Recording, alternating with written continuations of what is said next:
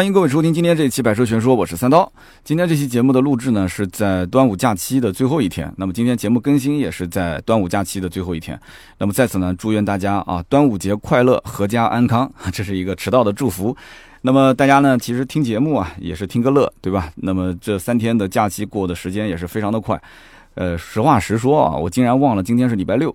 节目的这个稿件呢，我提前是做了大概有四分之三，还差一个收尾。我当时心想嘛，反正星期六的上午，对吧？收个尾，直接中午把音给录了就结束了。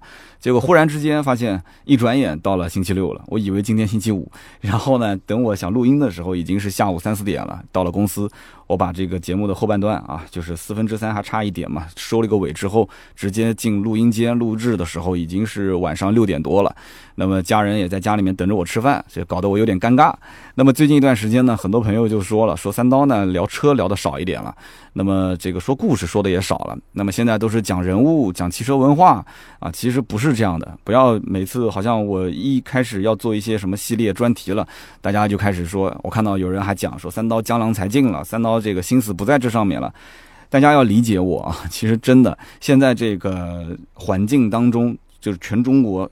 所有的行业都在去做小视频，那么当这个时候呢，我也是会坚守我的音频这个主业，但是你不去那边去挖一点流量，增加一点曝光，这对于我一个自媒体来讲，未来的发展肯定是会有影响的嘛，所以。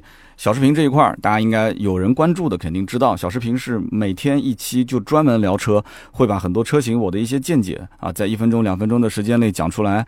那么我看到最近的流量也是慢慢的上来了，每一期的点赞基本上都能超三四千啊，五六千都有。那么过万的也有很多了啊，点赞一两万、四五万的，甚至点赞过十万也都有。那评论呢，基本都是大几百，那上千。那么前两天抖音直播啊，我也是很惊讶啊，最近好像确实人气上来了，谢谢各位的支持。那么竟然同时在线人数超过了一千八百多，直接快奔两千人去了。你要知道，前两周我的抖音直播的在线也就是两百多、三百多，最多也就四百多。所以呢，明天礼拜天晚上直播。啊，还是八点开始，我再试一下，我来看看人数是不是还能保持在一千多人。如果是的话，那就说明这个抖音的初步的成绩应该讲还是呃比较满意的。那么如果说 那个只是一次偶然哈，奔到一千多、两千人在线，啊，平时还是三四百的话，那就说明呃同志仍需努力了。那么今天聊点什么呢？其实今天想聊一个跟我最近相关的一个发生在我身上的一个事情啊，这件事情非常有意思。那么大家看标题也都知道了啊，叫三刀帮朋友买车被打脸。哎，有人要说了，三刀你在南京这个汽车圈不是号称呼风唤雨吗？啊，你帮人买车还能被打脸？其实我想说，我被人打脸的事情多了啊，只不过这节目里面那是个男人都要面子，不想说出来而已。但是最近这件事情，我发现。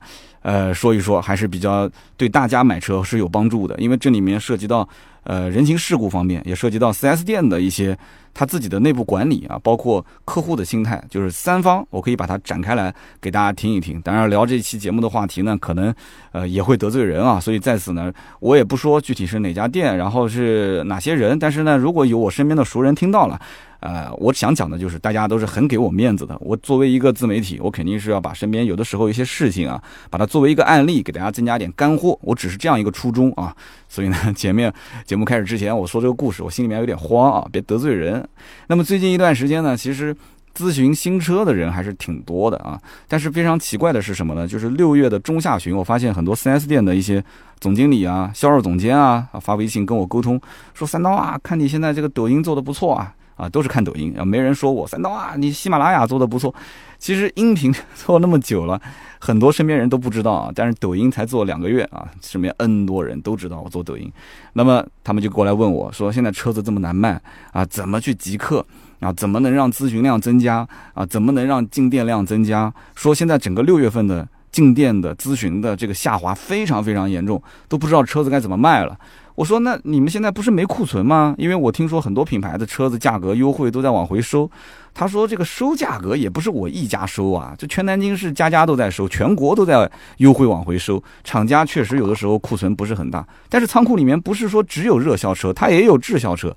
现在是连问都没有人问，对不对？有人问嘛，买不到这个热销车，他可以销售推荐一下，买一些这个可能配置啊、型号不太好或者颜色不太好的仓库的库存，价格给到位就行。现在连问都没人问，他说这个市场环境不知道怎么回事，变得那么惨淡。就每一年虽然说六七月份是一个淡季，但是不至于说淡到这个程度，所以六月份有点着急了。那七月份的价格大家可以关注一下，我相信很多车应该是会终端的优惠有所调整啊，价格会往下调那么一丢丢。那么前不久呢，我也看了一些数据啊，销售的数据。我个人其实有个推测是什么呢？就是今年的上半年，其实二月份疫情啊，不是有一段时间稍微缓解了一下，然后呢就开始复工了嘛。复工复产的时候，其实全国的汽车市场是释放了一大波购车的这个需求啊。很多的购车客户，他本来是不准备是今年年初买的，可能是下半年，也可能是明年，但是因为疫情的原因，他的刚需啊。这个需求就提前，那么因此呢，就开始进行买车。很多的厂家其实那个时候还没完全复工，那么 4S 店的优惠行情，那个时候就是二三月份也没有完全去收回，没有收紧。为什么？因为那个时候买家和卖家都是一头雾水的状态，就是买车的人也不清楚现在的这个行情呢是算好还是算不好。哎，不管了，反正我要尽快提车。那卖车的人呢也不是很清楚，说今年的销售压力到底是大还是小。对吧？因为这个疫情一下把很多的节奏给打乱了。反正销售就觉得说，那就按照年前的优惠卖，对吧？反正订单只要有我就接啊，大不了反正一个月交不了车，两个月交呗。有现车就提现车嘛。好，那么到了四月的中下旬的时候，很多的品牌的销售政策啊，它就出来了。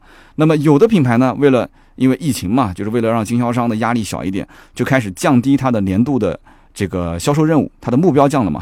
原来比方说两千五百台，好，今年说给你降五百台，两千台就算完成任务了。完成任务就可以拿满额的返点，很多啊，对不对？那么有的呢，可能是按季度啊，就是说这个季度我就不给你按照这个考核任务来了，你只要能卖出去多少车，我都给你返点。那么有的甚至是取消年度的任务，或者是取消半年度的季度的任务。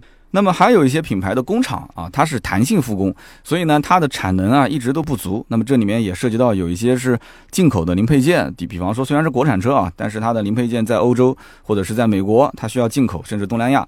那现在全球都是疫情的情况，那么这个也会涉及到产能不足，这就导致很多的一些车型的库存量变小，那么它的优惠幅度就开始回收，因为厂家反应过来了嘛。那么厂家是先反应过来，说，哎，我没必要优惠那么多去卖，然后紧跟着。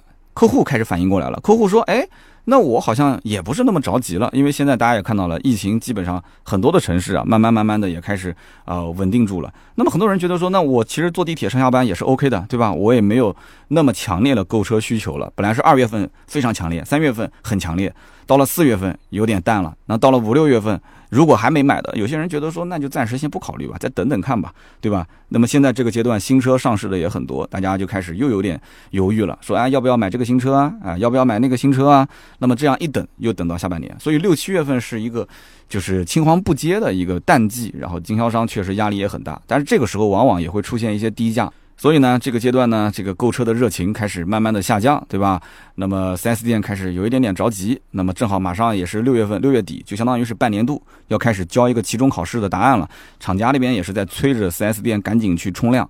那么这个时候，我觉得大家如果真的要买，你可以去关注关注，跟你之前一两个月咨询的行情是不是一样？有的时候呢，他会邀约你到店去谈，你就去谈吧。但是呢，这里面我要谈到这个故事是什么呢？就是我遇到了一个例外。啊，怎么个例例外呢？这个这个例外真的是打我脸打得啪啪的响啊！前不久呢，呃，有一天工作日啊，星期三还是星期四，当时呢下午啊，电脑前面在写稿子呢，噼里啪啦的写稿子，突然接到个电话，一个老朋友啊打电话给我，跟我说他陪自己的姐姐在 4S 店看车，那看的是什么车呢？是雷克萨斯的 ES 二六零。啊，ES 二六零大家都知道啊，二点五的加八 AT 的变速箱。那这个车子呢，很多人也都清楚。那 ES 两百是二点零，对吧？那就是凯美瑞二点零嘛。ES 二六零是二点五，凯美瑞二点五，对吧？然后还有个三百 H 混动版，混动版凯美瑞混动。大家有人讲不对，是亚洲龙啊，对，亚洲龙也对。反正呢，就是一个豪配版的这个丰田啊，就是一个。这个挂着雷克萨斯标的丰田车，但是呢，有些人不这么认啊。有些人觉得说，那是因为你不懂雷克萨斯。雷克萨斯就是豪华品牌，它就是好，它就是香，对吧？而且免费保养、免费保修，返修率低，保值率高，那就是我心目中的那台车。那呢，这个我的朋友他姐姐应该就是这么想的，他就非雷克萨斯不买。那么到了这个店里面呢，问了一下这个车的行情啊，说这个车呢要加价一万五千块钱的装潢。那么实际上呢，这个一万五千的装潢，我那个朋友呢也是我们认识也十多年了啊，他买了很多的车，包括带身边的人买车，带自己的朋友买车，自己换车。那他也很清楚，这一万五装潢外面去做也就几千块钱就搞定了。所以呢，就他当时就劝他姐姐说：“你不行，看其他的车。”那不行，他姐姐当时就咬死了，认定了就这台车不换啊！而且关键问题是他看上的是那台展车，那台展车是钛银的外观加上黑色的内饰。那我们曾经以前节目里面也讲过啊，有些客户就不愿意提展车啊，觉得展车被人坐过、被人摸过。那我曾经还劝过大家，我说展车其实保养的比外面的库存车还要好，因为这个太阳也晒不着，雨也淋不着，每天有专人去擦、去养护，无非就是你要看一看里面的这个内饰啊，呃有没有划痕，座椅有没有划痕。如果外观内饰都是完好无损的，为什么不能买？很多人还说啊，三刀你是个奸商啊，你天天推荐还买展车，哎，你看。这台雷克萨斯 ES 展车，客户求着买，加价啊，最后呢是一分钱都不让。反正这个销售的态度就是你爱买就买，对吧？反正你不买也没得谈了，就是加一万五。那这个客户肯定是觉得说你不能，你报多少钱就是多少钱啊，对吧？这买卖不是这么谈的，你就是加价。我知道雷克萨斯要加价，你多少少一点，你哪怕少个一两千，对吧？你少个两千块钱，你一万三的装潢，你这些东西本身在外面也不值钱，对不对？一万三给你赚了就给你赚了，对吧？那这个你难道还不行吗？不行。就是一万五，一分钱不让，对吧？客户这钱就差，把它放到桌上给他看了，对吧？他销售也知道，我知道你今天要全款提，我知道，而且你全款提也是我让步的，我其实要求你是贷款，对不对？好了，那么今天谈到这一步，你现在想提，我现在不想卖，而且我要卖就是按照一万五的装潢来卖，那么客户就说，那这你稍微让一点，我马上就提，立刻就提。那么我朋友当时看就看不下去了，他觉得说这家店这个销售应该是吃准了他姐姐的心态，他就是想提现车，很着急，所以才一分钱都不让。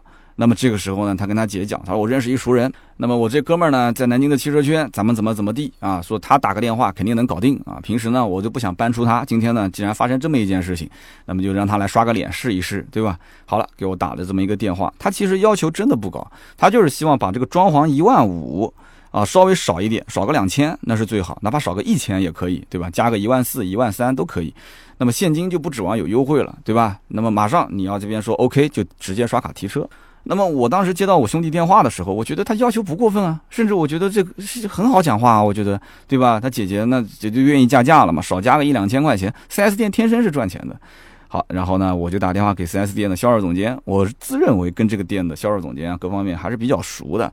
那么我跟他呢，其实话讲的也比较满啊，就是跟我的朋友我说，哎，这事好办好办，我说我打个电话应该能搞定。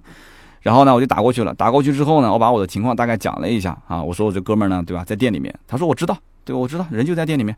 我说那能不能就少加个一两千块钱，对吧？我觉得我心里面想啊，这点面子多多少少是给的。对面肯定说，哎呀，一两千块钱，这三刀对吧？这面子不给吗？对吧？你给他少加两千呗，或者装潢给他升级一下，从普通的贴膜给他换成一个高档贴膜，这事不就了了吗？结果对面啊，销售总监叹了个气，他说这个忙呢是想帮，但是呢无能为力啊。为什么无能为力呢？因为这个单子是上面的大领导定下来的，就必须加。一万五千块钱，啊，这个是绝对绝对是不能让的。他说你让他去订期货，我能搞定，对吧？比方说不加钱或者怎样。但你要如果说就拿这台展车，那说我确实不好做，因为这台车要卖了，其他的销售也会问是什么价格卖的，对吧？我既然之前都已经规定好，就是加一万五装潢，任何人都加一万五的装潢，对吧？所以呢，我就当时觉得说这个有点下不了台了啊。这个大家其实都是要面子的嘛，对不对？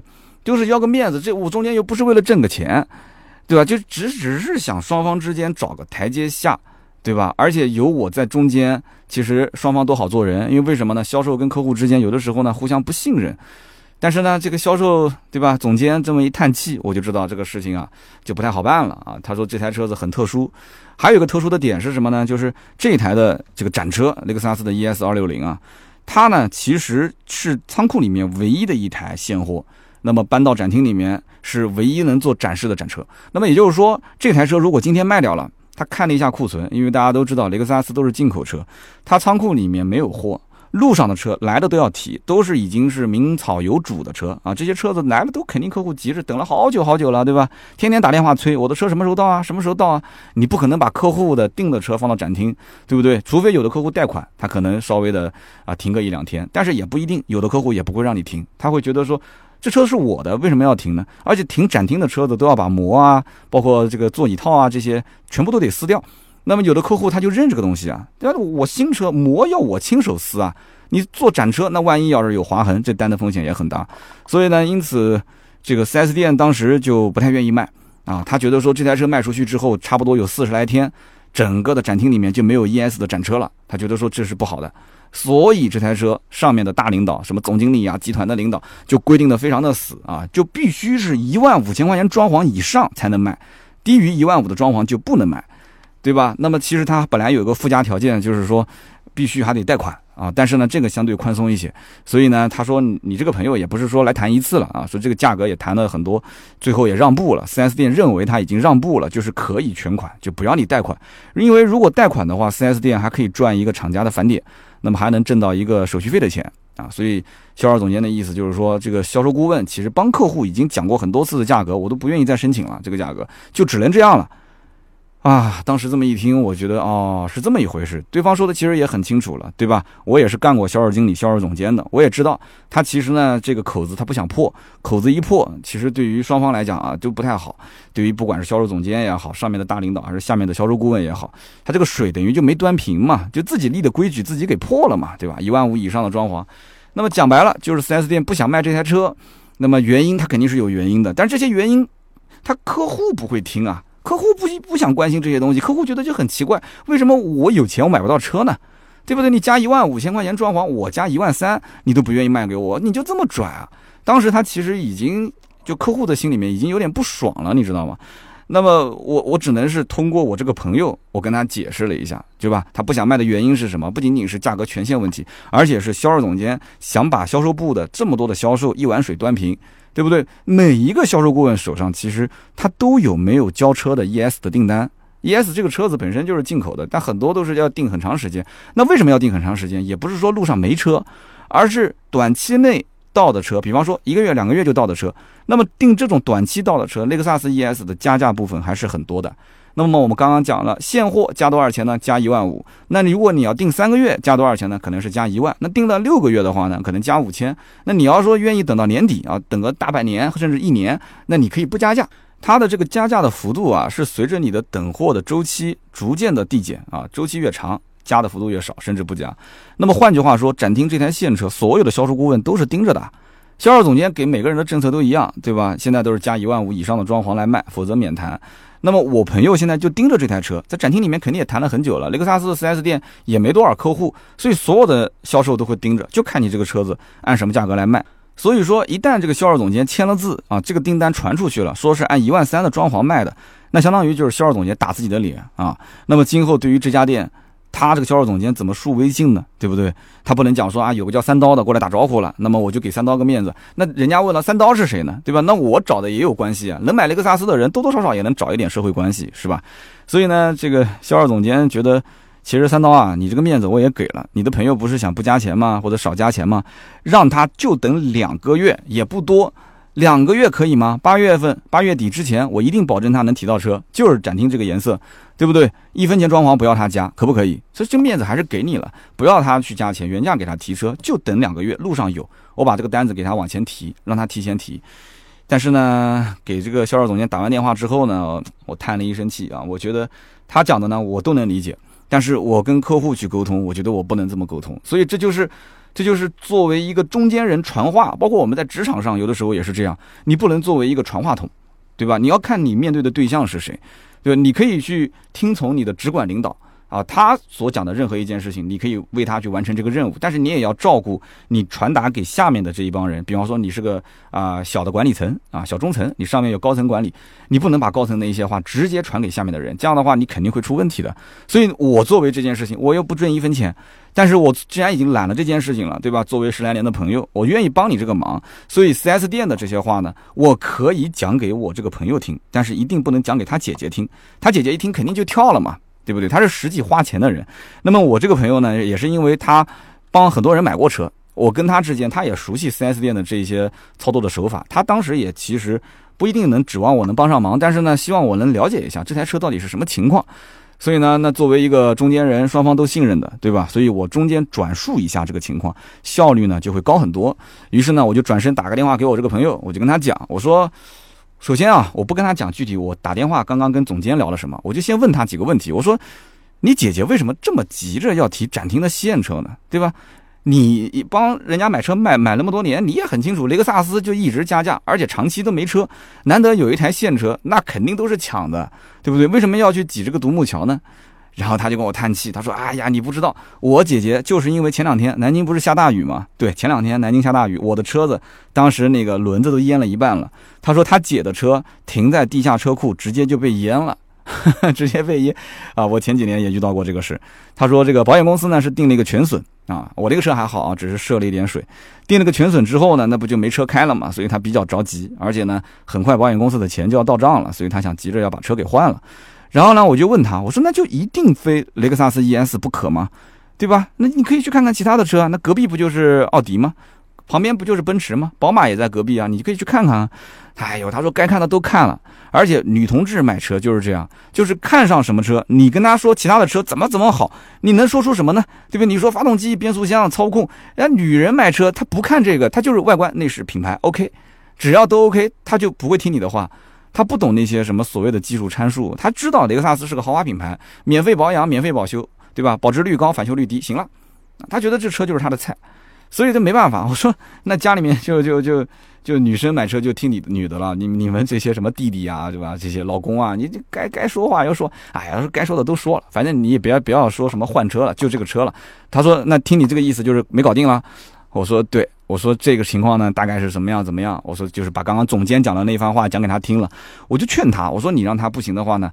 家里面你既然都开这个车了，应该有其他的一些代步的车，对吧？你就稍微忍两个月，八月份提车行不行？如果八月份提车的话，这个车不加价，行不行？对吧？你看我这还是有面子的。八月份人家都是要加五千一万的装潢，你现在这边不加钱，给你提前安排，颜色还是这个颜色，但是他姐姐还是不同意，坚持要买现车，没办法。所以这一下子就把我搞懵了啊，就感觉就架在上面有点下不了台啊。因为就是他姐姐如果要提现车，那相当于就是我打招呼跟没打是一样的，对吧？那我就是个空气，对吧？就没有任何的实力。那他一定在他姐姐面前是吹过我的实力的。所以，哎，怎么说呢？就肯定是觉得说加个一万五的装潢，让这个叫三刀的去刷个脸，少加一点，对吧？你刚刚还拍着个胸脯讲说没问题，对吧？我这哥们儿怎么怎么厉害？你看现在他妈 一千块钱都搞不定。对吧？我这个脸被啪啪啪打的，这个是响的，这个真的是就比天上打雷还响啊！那他在姐姐他面前，肯定这个弟弟也是没什么面子啊，也很尴尬。我当时也有点后悔，我觉得以后啊，再遇到这种事情，特别是这种加价车型，或者说是比较畅销的车型啊，我以后先不接这个单，我就说那这样子吧，我带你问一下什么情况啊？我带你问一下，然后呢，我把我了解的情况给你讲一讲，能帮上忙就帮，对吧？帮不上，我相信他也不会对我有什么意见。我那个胸脯呢，就是拍的有点早啊，啪啪作响，这个胸脯拍的，跟他答应的呢有点着急，也是因为这段时间我始终是有一种错觉，就是整个的车市都不行了，大家都很焦急了，车子往外抛售了啊，这雷克萨斯可能也难卖了啊，就哪知道这个 ES 就那么紧俏呢？哎呀，我真的是服了。所以呢，最后我还是劝他和他姐先不要急，对吧？有钱你还怕买不到车吗？我说你们呢就先回去。打电话给我的时候已经下午三四点了，那中间一来一回也也搞得快五点了。我说你们先回去，4S 店也要休息，对吧？你们也不要那么着急，我再想想办法啊，看看能不能去其他地方提。我当时就在想啊，全国的雷克萨斯的 4S 店那么多，对吧？哪怕就是赌口气，我相信我去外地也能帮你把这车往回提，对吧？哪怕就是我自己给你贴点钱，啊，我坐高铁我跟你一起去。我相信这个面子还是必须要挽回的，要不然都摔地上了，对吧？什么时候能拾起来还不是很清楚，对吧？你哪怕就是拖个车，拖车费用我掏啊，一两千块钱呗，对吧？你就从湖南拖个车回来一两千块钱呗，那不就是这么多吗？那就不行就就，哎，这面子得一定要 要回来的，你就你就拖呗，那不行就开呗，那三刀给你开回来，那怎么办呢？那么但是现在又有个问题啊，什么问题呢？疫情期间，疫情期间很多地方是不能去的，对吧？而且这个询价呢也比较有局限性，所以呢就是很多这一类，而且特别比较焦急的客户，急着要提车的，哪怕就是哪个哪个城市有现货，他也不会愿意去太远的地方。你比方说广州那边啊，价格比较好，好广广州或者是深圳那边了解到一个行情，我说那你能不能跟我去飞到深圳、广州去提车啊？对吧？现在这个周末啊，飞机都是可以买一张票，就是随便飞的，不管你飞多少次的，价格也很便宜。不行，他肯定不愿意，百分之百的。那冒那么大的风险跑外地去提个车，他不愿意的。所以说他肯定一不愿意人飞过去，二不愿意用板车提，那价格即使比南京便宜，客户肯定还是不接受。所以大部分的这种比较焦急想买现货的客户，那就是一手付钱，一手看车，就是立刻要能看到这个车的完整形态，没有问题刷卡提车。那么这里面还有个细节跟大家要交代一下，就是我刚刚讲的，就这台车就唯一的一台展车，而且呢，它不仅仅是钛银色的外观，而且配上了这个黑色的内饰啊。这个雷克萨斯 ES，我个人也是蛮喜欢钛银的外观，钛银加黑内饰就显得这个车比较的庄重一些啊，就比较适合可能就是。带商务啊，带家用啊，就是这种，它不是很跳的那种颜色。那么这个配色呢，正好客户喜欢，而且他喜欢的是外观加内饰两种配色搭在一起。雷克萨斯 ES 的配色就本身很多，那外观就有七种，对吧？什么红的，什么银的，什么白的。然后呢，这个内饰的颜色呢，也是它有两种啊，一种棕色，一种黑色。所以你想一想，七个外观的颜色加上两个内饰颜色搭配起来，十几种方案。对吧？那雷克萨斯 ES 还有 ES 两百、ES 二六零、ES 三百 H 三种不同的动力总成，所以呢，你这样子一配下来，你不可能让 4S 店把不同的颜色、不同的动力全部订购回来，然后放仓库里面给客户来选，不可能的事情。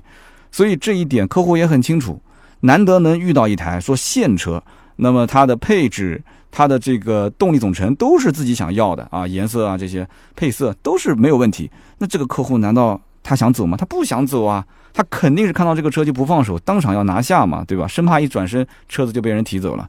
但是这个问题就是买的永远没有卖的精，对吧？大家也可以想一想，ES 很多的销售顾问手上他都有订单交不了车，那为什么这台车颜色配置各方面都是很抢手的，还能放在展厅里面做展车呢？那就肯定是这台车的销售条件十分的苛刻，对不对？那么绝大多数的客户一定是问过这个车的价格之后。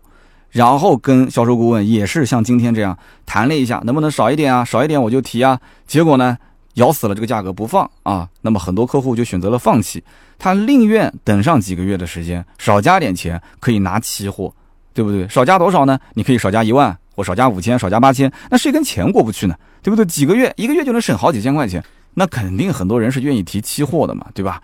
也不是很着急，你都开上 ES 了，家里面肯定有备用车嘛。所以说啊，其实每一个买现货的客户啊，他都很清楚是这么个情况。但是呢，大家都是抱着幻想啊，去砍砍价试一试。反正这个砍价除了浪费一点口舌，对吧？浪费一点时间也没有损失什么。但是呢，都没砍下来，所以很多人就走了。所以这台车才会一直在展厅做展车。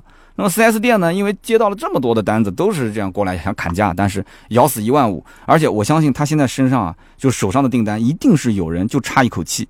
这两天犹豫犹豫，纠结纠结啊，然后销售顾问再点把火，吹吹耳边风，他就过来加一万五装潢就提了。换句话讲，你不提也有人提，所以他就咬死这个价格就不放啊。讲白了就是爱买不买吧。那么有人可能要问了，那么客户要买，4S 店不想卖，对吧？这个事情呢，可能毕竟是少见啊，像汉兰达可能会出现啊，还有像什么。啊，这个一些豪华品牌，比方说奔驰的 G 六三啊，比方说像迈巴赫，这些都是要加价的。但这个事情毕竟在汽车市场上，特别现在当下这个环境里面，还是少见的啊。像什么埃尔法、威尔法这些车。好，那么 4S 店明目张胆的加价销售，难道没人管吗？哎，就我想说的就是加价销售这种事情呢，也只是我们认为。那么在 4S 店来看的话，这不叫加价，这不是强买强卖，这是跟你协商。啊，我说这个话的时候，估计很多人就开始皱眉头了，要想打三刀的脸，说三刀你个奸商，哎，怎么怎么？那我我不是奸商，那我说出来，你现在有人管吗？这个事情有没有人管，对不对？而且雷克萨斯被处罚又不是一天两天了，之前不是也传了个新闻吗？说这个不按照官方指导价销售，结果被处罚多少钱？那不还不照样吗？全国各地都一样吗？对不对？那你要说抓他，那能抓的品牌多了去了。现在就是变相的强制要求，哪怕就是给你一些优惠，但是仍然要你强制要求买装潢、买双保的太多太多了。所以这里面你说要管，那真的那要管到最后，4S 店全倒了，你得回头连质保期去 4S 店索赔保养都没了，没人给你服务了。所以这个事情呢，真的不是一句两句能说得清的。那么 4S 店觉得我是跟你协商的，我是建议你搭配装潢来进行购买。那如果说你不听我的建议，你不搭配装潢来进行购买的话，那 OK，我可以选择不卖，对吧？哎，你你不能说我强卖，但是你也不能强买吧，对不对？那你说不不行，必必须就加一万三的装潢，我选一万三装潢，你卖给我，那我说我不卖，我不卖，难道你还能强迫我吗？那有没有规定说消费者如果强制要进行采买这款车型，那你怎么处罚消费者呢？怪谁敢出这个规定？那估计那那那那那那完蛋了啊！那就网络上就是绝对是热搜排行榜第一位了。但是呢，我想讲啊，就是这种情况以后啊，多少还是会出现的。比方说，大家如果了解日本的泡沫经济啊，日本啊，在八九十年代的时候，它对于家用电器的处理，它是需要去收一个费用的，相当于是垃圾处理的费用。所以呢，就导致当时的很多的一些家庭就不太愿意再去啊更换自己的家用电器了啊，电视机凑合着能看就看了，电冰箱凑合着能用就用了，就导致卖家电的这些厂家生意就非常非常的差。最后就导致很多的厂家就是说，哎，你这一笔啊垃圾处理的费用我来承担啊，我来承担，那我能帮你把这个费用承担掉以后，你能不能就买我们家的商品？就会出现这样的情况。所以说你刚刚讲的，那你说你不能强买，我也不能强卖，那我只是建议你去买装潢。说白了还是货少人多，只是市场没有进行一个倒挂。啊，它是个卖方市场，什么时候到买方市场，那还是一样，都是求着你买。现在求着你买的车子多了去了，只不过你就是脑袋一热就非雷克萨斯不买，不就是这么个情况吗？对不对？所以我们讲这个市场环境啊，它是个无形的手，它呢其实就在无形中调节买方跟卖方两个人之间的一种心态，你说是不是？那你说必须强装一万五千块钱装潢，那什么人来打招呼，他是不是都没办法去免呢？哎，市场是市场，也有能够干预市场的人为手段。哦，刚刚前面说那么多，感觉就是废话，是吧？那讲了半天，你说最后来了一句，有人能打招呼，想办法把它免掉，是不是？有啊，三刀只是面子不够而已，一定有人可以搞得定，把这个钱给免掉。说白了，这个钱赚到最后是赚进谁的口袋？那不就是老板的口袋吗？对吧？可能有一些高层管理的，比方说像总经理以上的啊，他可能有一点虚拟的股份，对吧？这这个公司肯定都是人家老板自己家的公司嘛。那么这些人呢，他可能根据公司全年的利润，他可以拿到分红。那加了一万五的装潢，那不就是纯利润吗？对不对？那我为什么要把这个钱，对吧？给他给他少了呢？那这个面子我为什么要给呢？这个叫三刀的人我又不认识，他谁呢？对不对？就算我认识了，他对于我这个公司有什么实际的利益跟好处呢？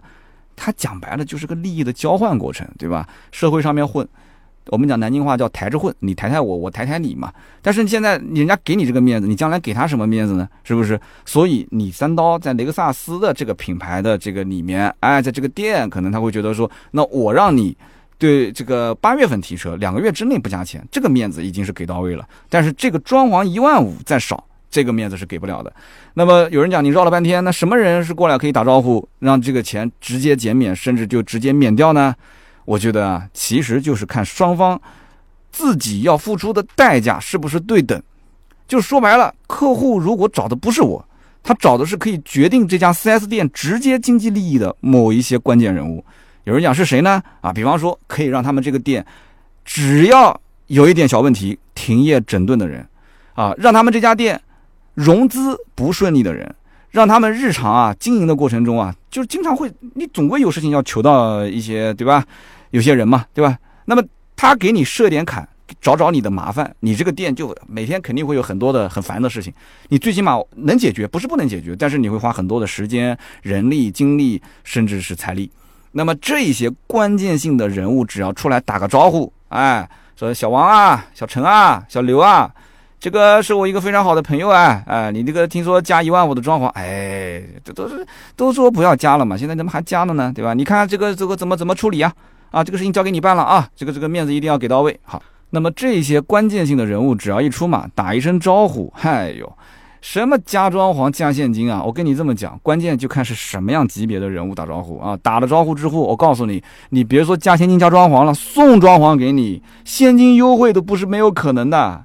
所以这种事情我们是屡见不鲜。说白了，今天 4S 店的总经理或者是老板给了你面子，好，那么明天我一旦要是这家店啊遇到点问题了啊，遇到点需要对吧盖个章啊解决一下的事情，或者说是需要这个扫清一些障碍啊，或者是融个资啊什么的，那我给过你的面子，你能不能还给我？那这个应该讲叫做用小钱换大钱。这说白了，这他会。就两个人心中各有一笔账，4S 店会认为说我是少赚了一万五，对不对？我要把这件事情跟你说清楚。那那边会认为说这一万五又没进我的口袋，对吧？你反正这个面子该给正常给，以后做事情呢，我只是手头上稍微的给你宽松一点，或者说不太怎么找你麻烦啊。比方找你十次，我现在找你五次，对吧？已经算是给你面子了。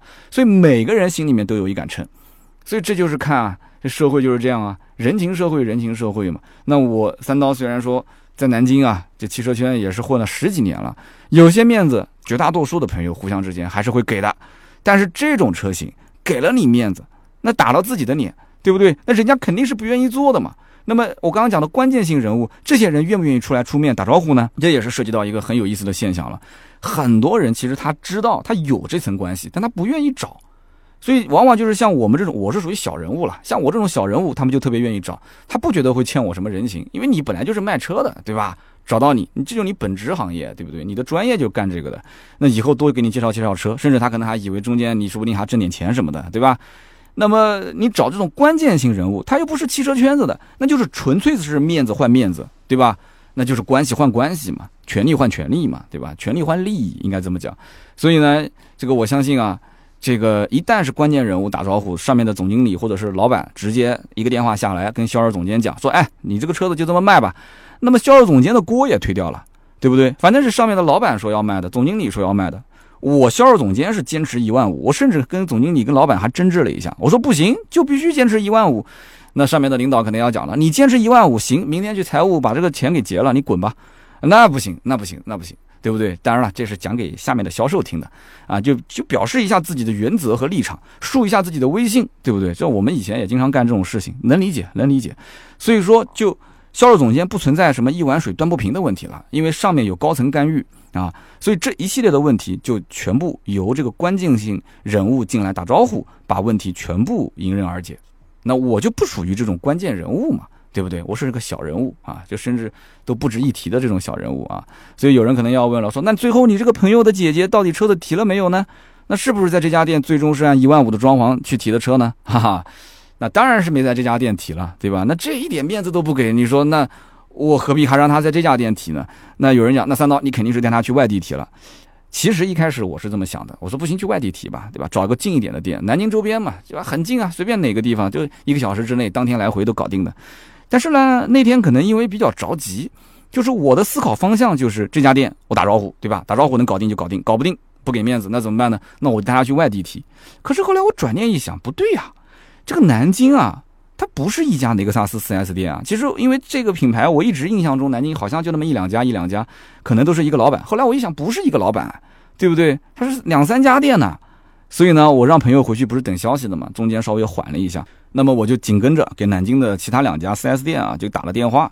那么另外两家店那服务很好啊，一听说我这是把客户送上门啊，什么都不用你管了，什么价格啊、配置啊都不用你谈，那客户那边已经是清清楚楚、明明白白，对不对？他愿意加钱，现在那边一万五不肯让你，只要能有一台钛银色的车啊，如果最好是黑色内饰，加个一万三、一万四，客户立马刷卡。对不对？那我本身中间我也不想挣钱。你如果愿意不加钱，那是你的事，对不对？你如果愿意说哪怕送点装潢，那是你那更好，那就事情干的，就绝对漂亮，面子到位，对不对？那么那边呢就很热情，那因为你把客户送上门，他非常热情，打说没关系的，没关系的。那么其中一家店告诉我说，钛银色现车，我还确定了一下，我说你确定吗？ES 二六零钛银现货吗？他说对，现车没问题的。而且人家就会讲话，对吧？人家会做人，说就算这车没有，我就是给你调啊，我就给你提前安排，我可以给你提前安排一台现货出来。我也不知道他是不是真的安排出来，但是这个他反反正有现车嘛，对吧？这是第一点。第二一点，这个话说的漂亮，心里面听得舒坦，你知道吗？所以这社会上有的时候就是这样，对吧？呃，良言一句三冬暖，对吧？恶语伤人六月寒。所以就有的时候啊，讲话要过脑子，人情有的时候啊不一定是你为他做了什么事，有时候你说说话，他也可以积攒人情。对不对？好了，那么那边一个电话打过去，确定了。我说那行，我来给客户讲，明天上午去你店里面，好好的给他安排，把这车给定了。我就给客户，就是给我的兄弟去了个电话，我就把刚刚的这个情况讲了一下。但是呢，我也是稍微留了一点，就是留了什么呢？就是我没告诉他那台车是钛银，但是内饰颜色不是他要的那个颜色。但是有一点我在想，如果说一个销售连一个车的内饰的颜色他都搞不定客户的话，那我觉得这个销售是无能的。我觉得你就不要去卖车了，对吧？颜色是干扰这个客户最终做决定的一个最最最最微不足道的因素。但是我身边确实也会遇到很多的一些销售，在颜色方面最后把客户给损失掉了。所以呢，我就跟我的朋友讲，我说啊，雷克萨斯我带你搞定了，但是不是这家店，另外一家店钛银色现车。那么我特意没讲啊，就是内饰的颜色不是你姐姐要的那个颜色啊，不是黑色的，这个我没没必要讲，没必要讲。这个最关键就是让他姐先去，先到了店里面，先看到车之后，我觉得一切都好说。你人不去是肯定是，你跟他讲说啊，这车不是黑的啊，是棕色内饰。马上他姐就说啊，我要黑色，哎，我要黑色，我非黑色不要，对不对？我觉得黑色好。其实你等他黑色买回去，可能一个月他又反悔了，说哎呀，这黑色怎么这么，这么这么闷啊？就怎么这么的压抑啊？我还不如当时买棕色呢。就女人经常是这样，买衣服为什么买回来衣柜里面一排，然后一件也不穿？对不对？那其实就是冲动消费嘛，所以因此一定要先到到了店里面现货，对吧？三下五除二直接就搞定。结果呢，果不其然啊，第二天中午啊，我的朋友发来微信告诉我说，他姐姐提车非常非常顺利，那么那边的服务也很好，他姐姐也非常开心啊，价格各方面也非常到位，说啊，能不能近期给个面子啊？说我们一起出来吃个饭，表达一下感谢。对于我来说啊，其实吃饭是小事，这不重要，但是面子是大事。就这件事情绕了一圈，最后哎。终于这个面子还是要回来了。虽然说呢，这个第一家店没搞定，但是呢，其实我不怪他，我不怪他。那我相信这个单子呢没在他们家成交，那他就算店里面的人听到我这一期故事，他应该也不会怪我，对吧？为什么呢？因为大家都是认识这么多年了，不管是 4S 店这一方还是客户这一方，对于我来讲，这件事情既然到了我的身上，那我呢讲自私一点，我。肯定也是个要面子的人，是不是？那这件事情是我自己哥们儿的事情，我肯定是要把它帮到位。那么南京如果说就真的是只有这一家店，实在实在是搞不定的话，没有其他的分店了，那怎么办？那我只能说，要不就是去其他外地去提车，那要不这家店，那我自己被自己打脸了，那就打脸呗，对吧？那不行，我就跟店里面谈，我说不行，我给你一千块钱，你照这一千块钱买点装潢，你送给他，那怎么办呢？那这个面子那就该要还是得要啊。所以对于我来说，帮朋友省钱，有人讲三刀，你是活雷锋吗？啊，你就干这种吃力不讨好的事，你不挣钱吗？我告诉你，我也不傻。为什么呢？因为你想一想，身边这么多的朋友，对吧？他们能第一时间说自己想买车，或者身边的朋友想买车，他都会第一时间想到我啊，找三刀。那就说明什么？他充分信任，这份信任是无价的。这是第一点。第二一点，我帮朋友省钱，他开心，他觉得有面子，对吧？他其实也不是自己省，他帮他的朋友省，帮他姐姐省，帮他同事省。那我在 4S 店那一头，其实。带了这么多的客户过来买车，我中间哪怕就是不赚钱，你想一想，4S 店那边会怎么想？三刀，牛啊，牛逼，朋友多，关系广，怪很多什么样？哦，很多身边你想买 BBA 的好多客户，那都有身份的。你随便过来之后，他们销售一接触下来，哇，这个是什么局的局长啊？是那个是什么这个开发公司的老总啊？这个是什么什么人？那个什么什么人？我的天呐，他会觉得你人脉关系这么广，对不对？你能带那么多的客户过来买车，也会给 4S 店留下一个非常好的印象。所以呢，这两边其实对于我个人的信用背书是有非常非常多的好处的。那么在这种前提条件下，你想一想看，再结合我自己还做汽车媒体，我平时呢还要跟 4S 店打交道很多啊，比方说借试驾车啊，呃，参与一些区域的活动啊，帮他们做一些直播啊，做一些线下的主持啊，很多的这种关系啊，它就是来回多走动走动，自然也就亲近了。亲近了之后啊。那么挣钱的机会，它自然就多了，所以不用去看在说啊，帮这个朋友买车，我能不能中间，哎，就就是稍微扣个五百一千的，那边扣个一千两千的。那你要知道，就是你每个单子哪怕就是留个一千两千，其实现在我跟你讲，带人买车就真的你想留钱，你也留不了那么多，对不对？你就挣个三百五百，你能发家致富吗？靠这个钱，你能财务自由吗？你根本就不能。但是呢，帮这么多的朋友去买车，对不对？每一个人都是各行各业里面也算都是。他们在那个行业里面也能刷个脸，对不对？能帮你也省很多钱。所以你看，我经常买装买装潢用品、买电器用品、买衣服。就我就夸张的讲，站在新街口绕一圈，那基本上所有的我们南京市中心啊，包括什么万达啊、什么红星美凯龙啊、什么悦星啊，就所有这些地方，不管哪怕就是小到买本书。以前我到书店去买书，我还认识书局里面的领导。现在也没有什么书店了，就哎，你打个招呼，人家说哎，我给你来怎么样怎么样。虽然说省的不多，但我也讲过，我媳妇儿也很讨厌我这个点。但是这就是人脉啊，这就是人脉关系啊，这人脉不就是这样来的吗？有人讲这有什么意义呢？三刀，你靠省这点钱，你也能发家致富吗？嗯，不能发家致富，但是爽，哎，就是爽。所以这就是个人的性格，有人不喜欢，有人喜欢，我就是喜欢。所以呢，回头想一想，通过雷克萨斯的这件事情呢，其实呢，我个人也有点感悟，就是说，就是这个品牌本身啊，跟我。跟我哪怕就是作为一个汽车销售公司的老板，或者说作为一个汽车媒体，我感觉走的其实不是很近。就这个品牌跟我之间本身其实离得有点远。虽然说这里面可能有些人我都认识啊。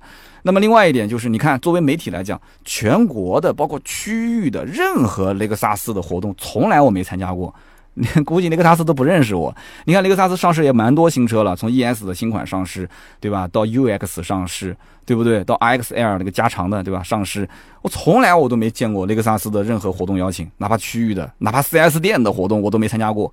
那么店里面，我曾经也听说啊，也了解到，雷克萨斯每一年年底是要答谢媒体的。那包括在这个南京区域啊，那南京几乎本地的这些传统媒体都会去啊参加，都会去出席。但是像我们这种自媒体，我在南京做自媒体，我不说南京啊，我做全国自媒体做了也有六七年了，从来没有听说雷克萨斯说哎邀请三刀。但是讲这些话不是说啊三刀，你看你又在吐槽了，你讲话有点酸，这个不是酸不酸。这个东西呢，就讲白了，人在社会上面混，对吧？那这么多的品牌，奔驰、宝马、奥迪、丰田、大众，那大家现在陆陆续续我们都互相认识了。哎，但是雷克萨斯好像就是一个，就是一个很冷的一个品牌，它不需要媒体去宣传，它也可能它需要本地媒体，就是传统电台、电视台，它不需要我们这种自媒体。自媒体在他们眼中，可能甚至于你甚至不是好人啊，你甚至自媒体讲话有点口无遮拦。我们雷克萨斯的品牌维护不需要自媒体去维护，所以他们就觉得就是金杯银杯不如老百姓的口碑，老百姓的口碑好就行了。这一点其实啊，我觉得其实我在以前做奥迪销售的时候也有这种感觉，就是雷克萨斯的销售他基本上也不太爱跟我们 BBA 的销售去沟通，基本上也不聊天。奔驰、宝马和我们奥迪的销售，我们经常会互通行情。那时候我们那时候有没有微信了？有了啊，有了微信了之后，我们互相加，然后互相聊。为什么呢？因为我们这三个品牌之间的价格是互通的，是相互联动的，对吧？你说。宝马三系降价了，奔驰 C 降价了，你奥迪能不降吗？那肯定要降啊！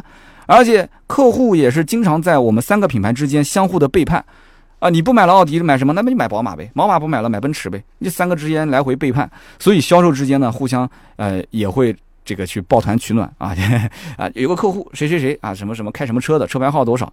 最近呢可能会买宝马啊，这几家店的宝马的人你可以稍微关注一下啊！如果价格好的话，我把客户推给你，对不对？反正也不买奥迪了嘛，对吧？那宝马的客户。对吧？他有的时候不买了。那说那奥迪他想买，那三刀你有没有空？我给你个电话，你跟他聊，他都会出现这样的一种情况。但是雷克萨斯基本上不跟 BBA 的销售沟通，他们一直是我感觉就是什么呢？阳光明媚啊，阳光普照，就感觉是活在这个赤道附近啊，就是车子常年畅销，就从来都是春天，没有冬天的感觉，几乎也没有什么库存压力啊，所以他们也不要抛售。所以雷克萨斯的销售顾问，我发现就是老员工的离职率很低，听清楚了，是老员工的离职率很低啊。那么待遇呢？其实他们讲说还行，但是也不是特别好，但是就很稳。听到这里，可能有的人觉得，那我不如去雷克萨斯做个销售吧。首先，雷克萨斯常年不招人啊，这是第一点。第二点，我觉得啊，大家还是洗一洗啊，就是可以去睡了，就不要去想这些东西了。因为但凡是这种常年老员工都不走的这种 4S 店，4S 店里面的老员工都是资深的老炮儿。你一个新手进来之后，一定是被排挤的。这种环境啊，你待不下去。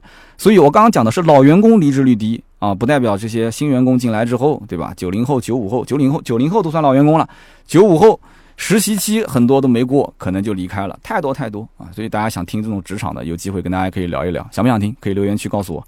那么今天这期节目呢，也其实是聊个故事啊，不知道爱不爱听。听到最后的肯定都是老铁，希望大家呢多多留言评论啊，也算是支持我一下。那么这期节目是在端午节假期更新呢，也再次祝福大家端午节快乐，阖家安康。那么这期节目聊的就是我身边发生的买车的真实的故事，不知道大家呢听后有什么感想？那听节目的朋友，我相信大部分也是在社会上也打拼了几年、十几年了，大家也可以聊一聊发生在自己身上的。关于人情世故的一些小故事啊，咱们在留言区啊一起唠唠嗑，对吧？那么在留言区呢，我们每期也会抽取三位，赠送价值一百六十八元的芥末绿燃油添加剂一瓶。好的，那么以上就是今天节目所有的内容，下面是关于上一期的留言互动环节。上期节目呢，咱们聊的是关于日本的 GoDM 的一个汽车文化，但是呢，我发现可能感兴趣的不多啊，或者说有些人是挺感兴趣，但是不知道该怎么留言。所以呢，上期节目我感觉留言评论不是特别的多啊，就可能这个呢听故事是可以，但是没什么话题性。呃，我看到留言区有一个叫做爆缸居士 W2X 啊，这个哥们儿应该是绝对的 GoDM 粉啊。他呢是留了很多段的留言，每一段呢都是根据我节目的内容啊，不同的这个前中后的相关。呃，内容的这个情节，然后去留的言，然后这哥们儿呢，他说 我是从小喜欢车，二年级的时候开始看《速度与激情》，印象最深的就是速三啊，速激三。那么也就是从那个时候开始，我成了 GoDM 粉。看《速度与激情二》的时候呢，我当时看到开场就是保罗沃克的那台 GTR R 三四，各种漂移、氮气加速。那么 R 三四是我的第一台 Dream Car。他说我呢经常会到游戏厅里面去玩这个 One S 3DX，那么我选的都是 R 三四，但是后来有一次呢，我想尝鲜啊，所以呢我就看了看斯巴鲁的这个车库，结果呢看到有一台时代的 STI，结果呢跑了两趟之后啊下来发现我的真爱就是 STI 啊，从此以后这就是我的 dream car 了。那这个兄弟很有意思啊，我估计他应该年纪不大啊，他讲的自己的一些故事都是从。可能看电影啊、玩游戏啊，开始去粉这个车，然后自己的 ID 也叫做爆缸居士 WRX 啊，我觉得挺好的，应该年纪不大。然后发了好多的留言，加了好多的图片，大家也可以在我们的节目下方去看看他说的这些关于他了解的 Go D M 的一些知识，算作是一个补充了啊。非常感谢这个爆缸居士。下一条留言呢，我选的是他啊，叫做幺三九八四六三 YLYG，他说三刀啊，现在的节目少了。然后省略号，这个留言虽然字数不多啊，但是很有这种留白的感觉啊，很有开放性。然后呢，我就回了他，我说这个节目少了是哪儿少了？是节目的时长少了，内容少了，还是人少了，留言少了？